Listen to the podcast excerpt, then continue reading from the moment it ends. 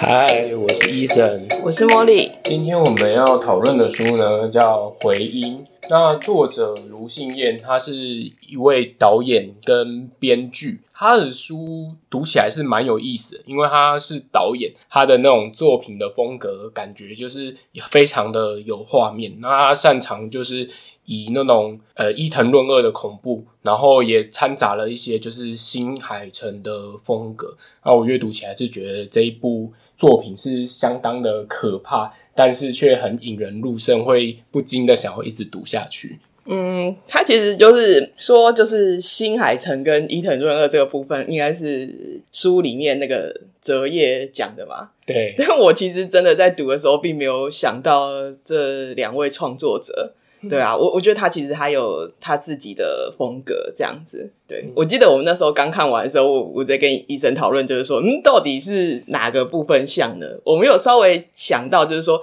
可能是这个部分吧，也有可能是那个部分。那或许只是说，呃，卢导演就是他有受到这两位创作者的影响，然后变成他自己的东西。哦，对了，这次因为录音的时候有一点就是感冒，跟各位听众说声不好意思。嗯。就是让你们听这个非常沙哑的声音，就是辛苦医生了，嗯，对，也辛苦大家了。嗯，好，那我们今天看这本回音的话，我们稍微讲一下它的故事的内容。哎，轻轻提，稍微讲一下。它其实一开始画面是在一位吴小星的妈妈的身上，那吴小星她是上，就是女儿，就是可能过世了。那他希望再去见女儿一面，嗯，所以他就去找了一位道长，玄呃玄道长嘛，对不对？嗯，然后做了一个那个观落阴的仪式，但是过程中就是呃不太好，然后造成了整个宫庙大乱。然后画面一转，就转到了我们的女主角何英身上。那何英她这边呢，是经历过女儿当着她的面就是被掳走。因此，他就是向警察去通报，那希望说警察可以帮他找回女儿。但是经过就是呃多年的搜寻之后，嗯、警方也慢慢的就是放弃了，因为就一直都没有在更多对变悬案，就没有更多的线索这样子。对对啊，那因为何英自己本身的专业是催眠跟心理咨商嘛，对，然后还有。算是他做研究的一个学妹，他们有一个叫做 DIR 的机器，对，就是可以测得人脑波里面的一些东西会变成转化成图像。嗯，他就是想要用这个方法，然后去寻求就是超自然的力量，所以他也早上就是前面就是小心找的那个道长吧，是后面后半段的时候，他要找到那个道长去协助他，但是。他到后来就是有一点，有点算是走火入魔吗？我觉得应该是说，在这个之后，就一开始你会觉得，就是他就是为了找他女儿，然后展开的路程这样子。结果没想到后面挖出来的事情，就是我觉得有点超乎想象吧，是超乎，就是有一个。大的翻转就是没有像你想的那么简单，但是这种没有想像你想的那么简单，不是说哦，就是真的，呃，他女儿被掳走这件事后面有多大的阴谋这种状况，嗯，而是超乎你想象的，应该怎么讲？阴谋其实我觉得也也算是有有有阴谋啦，对对对，但这种就但是我觉不好讲的太清楚，不然就爆雷了，对对？我们爆雷的。往后再讲，现在我们先讲不会爆雷的部分。它主要的人物啊，就是我们的女主角何英，然后还有女主角的闺蜜齐娜，那还有她的大女儿思婷跟小女儿戴恩，然后还有警员是约翰，约翰对，那还有道士是玄向华，这几个是我觉得比较重要的一个角色。那后面的话会再跟大家继续聊。我觉得这一篇作品它。可能是因为作者本身是导演，就像我刚刚讲的，我觉得它里面很多血肉模糊的描述是真的是非常惊悚的。就是看这部作品，我会觉得呃有点不舒服，就是很很很血淋淋。它跟我们原本预期的感觉好像有一点不太一样。对，我记得那时候。因为我自己是不看恐怖小说跟灵异小说，就很少啦。就是恐怖小说基本上我只看呃，比如说我喜欢的作家也有写恐怖，我就会就是我自己斟酌一下，我才会看。所以那时候就是请医生帮忙找这一本书这样子。嗯那那时候我看到书名的时候，我也觉得哦，应该是那种幽魂式的恐怖，嗯、对，结果没想到它是血肉模糊的恐怖。你要怎么讲呢？就是有点像是夺魂剧的那一种感觉。如果各位听众有看过夺魂剧，大概就是那种感受吧，嗯、就是会让你觉得有点恶心这样子。就是对啊，就是有那种什么尸块啊、拼贴的人体啊那一种风格的。对，有一点这样子。对对对啊，说到这个，他还有另外一个点，我觉得他会讲到说，像新海诚的话，可能是因为他有给你一些末日的感觉，就是像《恶灵古堡》的那种，很像丧尸来袭，它不是那种诶若有似无，是真的实体血淋淋，然后你能够看到的，跟我们想象中说可能人出现，然后。鬼就会消失之类的那种意象有点不太一样，它比较像是大家好像都能够看到，而且里面也会出现就是各式各样的鬼，那个鬼的感觉就很像你在打电动《恶灵古堡》里面会出现的那种，就是它会有一些特别的样子，例如说它的脸可以变成就是你熟悉的人，或者是它肚子里面伸出手啊之类的，就是它会有一些特殊技能，然后你看到那个。怪物，你就会呃脑袋就会有一个想象，就是说哦，他就是会长这样，或是他会对你做什么事情这样子。我觉得这个还蛮有趣的，就是它的画面跟电玩中间有做结合的那种感觉。那就代表，其实我觉得某种程度上，就是人对恐怖的想象其实很类似啊。嗯，应该是有点这样讲。然后我其实觉得，除了就是刚才讲血肉模糊的恐怖啊，嗯、我觉得还有一个恐怖的点，就是那种有点像社会压力的那种点吧。就是说，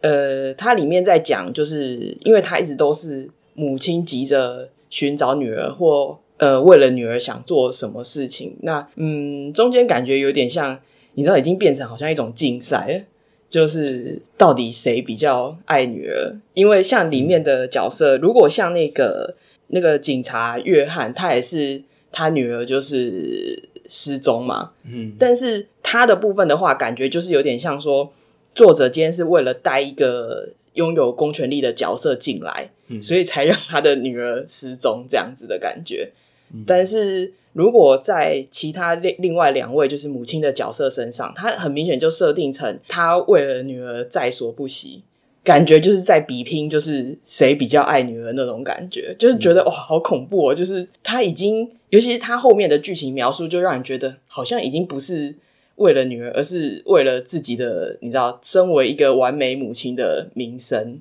也有另外还有就是，其实我一直以为，就是里面那个戴恩，就是那个斯婷的妹妹。妹妹他其实是因为一些小事，就是说这中间的因果关系其实没有那么强，嗯、只是他一直抱持了一个罪恶感，就是觉得是自己害死了姐姐。那因为他是一个小朋友的角色，你就期待说在后面就是大人们会为他消解这个罪恶感，或是在情节里面会为他消解这个罪恶感。嗯、但其实他到最后都还是抱持这个罪恶感。对所以其实看到最后，我会觉得他本身，我觉得即使没有那些血肉模糊的描述，没有那么强烈，其实看到最后还是会觉得，哦，这个负能量很高，非常负能量。对，就是我们都知道，恐怖的作品其实到最后很多都是啊，其实鬼怪妖魔不恐怖，恐怖的都是人。他这一点他的描述就是蛮明显，就是朝向这个方向，而且是他没有要就是消解那种让人很。就是很高压的那种情绪的感觉，他把它一直保留到最后，嗯、我觉得这是最恐怖的地方。就是比起那些鬼怪，的确最可怕的都是，我觉得是人性吧。就是到最后他的那个描述，嗯、就是已经人有点变质了、嗯。对，就是说一开始你的出发点都是好的，对对，到最后变成一种就是执着吧。我觉得是执着，嗯、就是放不下。对，对然后就是真的像是。竞赛一样，就会觉得到最后好像你就是想要掌控的这一切。虽然实实际上你一定没有办法掌控这一切，但是他就是希望人人就是有那个执着，他就希望所有都能在他的控制下。他后面也有讲到，就是说其实有的时候。他所想要的东西，可能那个已经没有办法合乎他想要的了。嗯嗯，但是他还是没有办法放下，说：“诶，这件事情我就是要得到，就是要成功，就是说这样做要符合我的标准，这才算是完美。”嗯，我觉得这就是一件很可怕的事情。对，真的，嗯，对啊。所以像我们之前看一些跟那个心理学相关的书，它其实蛮多也是在教你要怎么样放下执着吧。对，所以真的是很推荐我们的女主角何英去看一下，这样的我也是不错。对，也很接受自己。对，要试着接受自己这样。对对对对对，但这点也是就是蛮好玩的啦，就是因为何英，我们刚才有讲嘛，她其实自己是就是智商师，然后也是催眠专家，这样你就会觉得，嗯，她那她应该会呃寻求这方面的帮助，但是其实没有。这听起来有点不合理啦，不过某种程度上是为了剧情的推进。那自己就说这个是自己懂的事情，但是被蒙蔽其实也是有可能的，嗯，对啊。我觉得在阅读的过程中，我也会觉得，嗯，某些地方就是好像讲起来有点牵强诶。但我又想到，就是我有认识的人说，他说，呃，恐怖作品可以没有逻辑，但是不可以没有恐怖。我就觉得，嗯，好像是这样的，就说他逻辑说得过去就好了，这个不是重点，重点是有没有给人恐怖的感觉。嗯，而且实际上就是在阅读回音的时候，我觉得它的确是一个非常精彩的故事。就是变成说你的方向要不一样，可能你的期待原本是这样，但是它的重点可能是在恐怖的部分。像我自己，我会觉得好像少了对那个警察的一些描述，因为他一直有提到说汉月以前有一个恶虎，约翰，呃，约翰，不好意思，约翰有一个恶虎的那个称号，你就很好奇他以前到底做过什么事。但是他其实我觉得没有多加的描述，对。然后还有一个就是很不可思议的点，嗯、就是我们看会觉得怎么可能？嗯，他后面有一些就是帮手，就是等于说他们要战斗的对象，但是他已经主角们就是已经伤痕累累。然后你看他文字的描述，你会觉得他应该是连站起来都有问题了。结果他们最后竟然大开杀戒，然后就是把那些他们的对手全部都干掉，你就觉得这怎么可能？就是会觉得不太合理，但是就像刚刚 Mori 讲到的，就是说这个部分我们就要转换一下我们阅读的心情，嗯，就是放在比较恐怖跟他的就是想要表达的地方，那这个就逻辑上就比较不是重点了。对，就是的确就是约翰的部分，其实我一直期待，因为是这本书的篇幅比较长啊，你就会期待说至少说花一个一节的时间，就是。讲他在可能在工作的领域上是怎么获得这个名声的，嗯，但结果没有。对，他主要还是因为他还是要把重点放在他跟这个事件之间的关联，所以反而是他家庭的部分比较有描述。但是其实这个描述也是很简单的啦，就是说你感觉想知道更多，但是没有更多了。那可能也是因为，嗯，他本来就是电影的剧本改编的。就是作者可能也没有打算，就是他自己有写这个约翰的一些背景故事，但是他也没有打算就是放进小说里，因为在电影的话，我们就很容易理解，就是你不可能再插出去讲某一个角色的背景，如果他跟主线没什么关系，你要尽量省略，要不然整个就会变成很冗长，然后没有重点，对啊。但是看小说的期待可能会有一点点不一样，对，所以其实作者到最后有写到，就是说。他觉得这个篇幅已经太长了，已经试着去删减。那我必须说，因为它毕竟是比较恐怖的小说，所以它有很大的篇幅，其实是在呃，我觉我不能说是重复描述，但是就是很接近的。他会去描述那个场景，他花了非常多的。对对，就是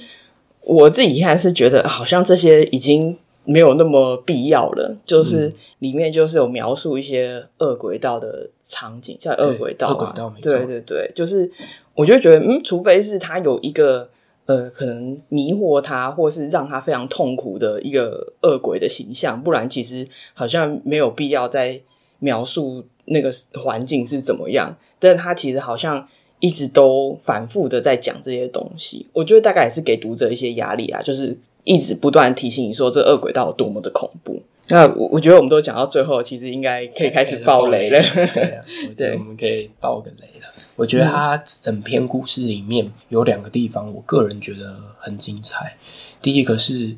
到后来才发现，原来合音本身其实是齐娜这件事情，嗯，就是让我非常的意外。就是合音的肉身里面其实是齐娜的灵魂。对对，他的故事里面有很多，它是肉体跟灵魂是分离的，就是说，因为观落音本身它这个。仪式，它就是可以让别人，呃，应该说他是下去地狱看，但是它里面有一个最终的仪式，它是可以把灵魂锁在地狱里面，把地狱里面的灵魂回来上升的，所以就会变成说，哎、欸，有的时候它外表可能是合音，但他的内心其实是齐娜这件事情，他后面就是透过观落音这个仪式去做了很多。呃，身体跟灵魂不同的人的结合，这样子。对，但是他的描述不是说，呃，其实他一直都在骗读者，就是说他自己很知道自己是齐娜，然后对，就是在描述上去骗读者，就是他不是这个路线的。他是齐娜，其实也认为自己是和音，所以让就是这个故事又变得更复杂一点。对，因为你会觉得说，刚开始你以为的坏人，呃，就是齐娜的这个。灵魂一直在对抗的人是个坏人，但不是，其实他是就是何英本人的灵魂，对对对，会让你觉得很 shock，怎么竟然是这样子？那齐娜其实他算给自己灌迷汤嘛，就是他是真的打从内心就认为他自己就是何娜。我我觉得他前面就是有讲，就是和，对对对对，他是何英，就是他。前面其实有排一些铺一些梗，就是有点类似像说，哎，就是呃那个和音，其实呃和音的肉身里的齐娜，其实她常常会有一个感觉，就是人格解离的状态，就他可能认为他自己是另外一个人。他其实前面有埋这个梗，有对对对对对，所以应该就是说，他其实是已经受到很明显精神上的冲击，所以他才会。觉得他自己是合音吧，嗯，我那时候的感觉是这样，就是说他把一个大家就是怎么说，现实生活比较能够理解的东西，然后放进他的一个奇幻的设定里面。对，所以在呃地狱的合音的灵魂，其实他要的是他的大女儿，然后小女儿其实是已经灵魂已经是綺娜的时候跟他呃先生生下来的女儿，所以对。和音本身来说，小女儿其实并不重要，那个是齐娜的。嗯嗯、但是这就是我讲说后面感觉有点变质。另外一个让我觉得很 shock 的地方，因为身为一个母亲，应该对女儿来，就是女儿对她来说很重要，她希望女儿回来。嗯，嗯但在故事中间的情节，就会发现其实女儿是她自己害死的，那还要女儿回来。他尝试了很多方法，他为了他女儿，他杀了很多跟他女儿差不多年纪的女、嗯、女孩，只是为了把他女儿灵魂就是加上到那个身身子上。嗯、其实到最后，他的大女儿思婷也已经受不了，跟他妈妈讲说，就是不要这样子。但是，这就是我们刚刚讲到，就是母亲还是很执着的地方。对，应该是说，我我觉得其实这个点就是。就是那种，就其实我觉得它呈现的反而不是说哇，这个合音怎么那么恐怖的感觉，而是一种，嗯、呃，你面对真相，就应该说你不愿意去面对真相，而且我觉得就是这样啦，就是他在后面，就是因为他在恶鬼道待很久，对，然后他一直认为说他要保持他的理智，然后不要变成恶鬼，嗯，然后可以就是为自己复仇，然后救回女儿这件事情。嗯其实他本身就是，他就已经进入恶鬼道了，就他又已经变恶鬼了。对，就是那其实我觉得这个地方一直都很紧绷，就是你就在想这个角色什么时候会察觉到他自己其实已经变恶鬼了。嗯，对啊，所以我觉得到他察觉这件事，反而让我松了一口气。嗯，就是前面的那种紧绷跟紧张的感觉，终于，因为就像我讲，其实他到结局，很多人都还是背负的罪恶感，就是包含那个。戴恩都背负了罪恶感，哦、其实看起来是非常不舒服。嗯、那你至少说何英自己理解到，就是说他其实已经变成恶鬼的时候，反而有一种松了一口气的感觉。所以他其实到最后，他其实就是恶鬼了，因为他到最后还是没有放下，他一样就是把诅咒加在齐娜的身上。对，他并没有放下，所以其实他没有是没有放下，但是应该说他理解到这件事情，他就已经是恶鬼了。应该说他理解到他本身就已经是恶鬼，所以他回到他觉得。应该说，如果这时候再说哦，他就是突然恍然大悟啊，然后所以就放弃这一切，反而其实是蛮不合理的，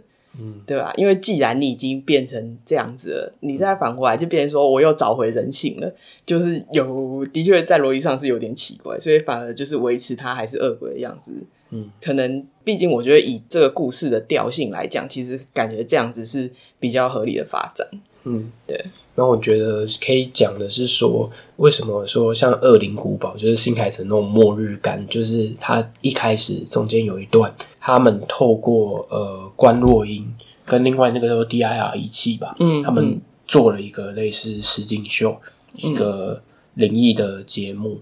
那其实，在操作的过程中，就是呃受受试者就是小心他的状况是很不稳的，嗯、那时候是合音的。灵魂就是在里面，嗯，那后来就整个爆开来了。那他爆开来，它是直接就是在电视台里面杀戮，就是杀起来。我们原本只是想说，应该就是顶多默默的，就是杀一个人，杀一个人，这样悄悄的，没有，他是大开杀戒。应该说，他警方整个都过来，这样子很严重。那时候我看到这个，就是我们前面就有讲，他是血肉模糊的恐怖嘛。那种血肉模糊，不是只有他在形容恶鬼道的时候，包含说他其实是一个。我那时候看到就是电视，因为电视台的这一段情节，其实，在就是小说蛮前面的。嗯，然后我那时候看就觉得，哎、欸。不对啊，这种是比较像那个灾难片吧？对，就是感觉比较像灾难的故事，不是原先我们想象的那种恐怖。嗯，对。然后像他，我说到灾难片，就是其实他到后面的情节有一点像是，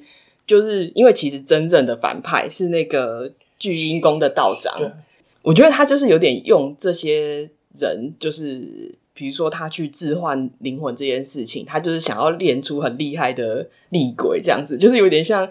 呃，像什么弄，因为他好像说何音是千年奇才啦，那个玄香好到讲讲，他好像是希望可能何音身上有一些什什么东西，然后有点像邪教，就是让他们的那种大不是我大主教我的感觉，我的感觉是有点像那种就是刻板印象那种电电视上那种什么疯狂科学家那种感觉，就是他。抓到机会，他就要实验这件事情。对，但他其实有些东西他没有讲的那么清楚，就是稍稍带到。但是有点像是，其实这个聚阴宫四周的这些居民，可能就是因为他们进行就是这些仪式，然后赚到很多钱，然后很多利益都有分给他们，所以等于是好像，我觉得邪教这个讲法其实是。他到后面，他要有一个对外的解释，才讲说是邪教，但他本身可能不是一个邪教的状态，是因为这些村民他们都获得很大利益，所以他们为了要保持那个利益，所以他们才愿意为这个巨阴宫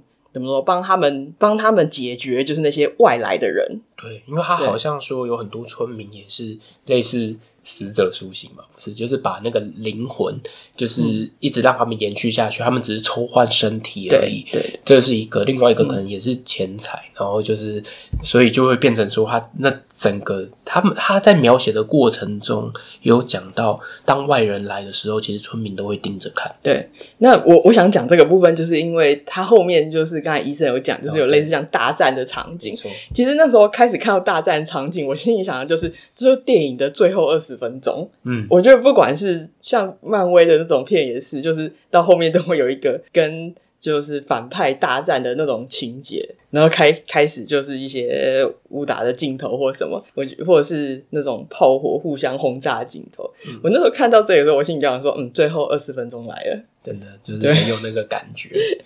也也很特别啦，我觉得之前看其他本小说好像比较没有这样，但是这个可能是 就是这个蛮明蛮明显的这种感觉，所以蛮特别的，我觉得看起来是蛮有意思。嗯。但我觉得这本书其实真的就是到最后都没有，就是它虽然好像有一个说呃对抗反派成功，但它其实不是一个，它不是属于那种有救赎的结局的故事。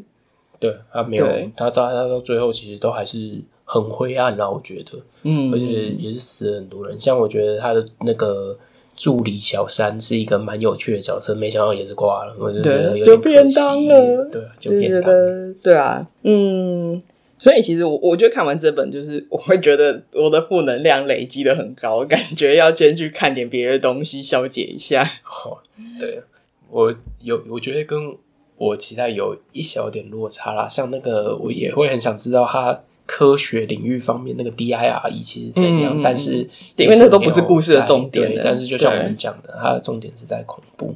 但整体来说，它真的是剧情很引人入胜啊。嗯嗯，呃会让你。不断的想要看下去，虽然它的呃页数是真的很多，但是真的不自觉的你就会想要一直往下看，是非常精彩的故事，就是很推荐大家去看一下这样子。好啦，那今天的讨论就到这边了哦。那各位听众如果有什么想要跟我们分享的，就欢迎留言给我们。那我们下一次，要讨论的书是欢迎光临梦境百货，到时候就是一个。梦幻、奇幻，而且很可爱的作品，就不会让人家觉得很灰暗了。抚慰一下我们受伤的心灵。好啦，那就这样喽。好，我们就下本书再见。我是伊森，我是茉莉，拜拜，拜拜。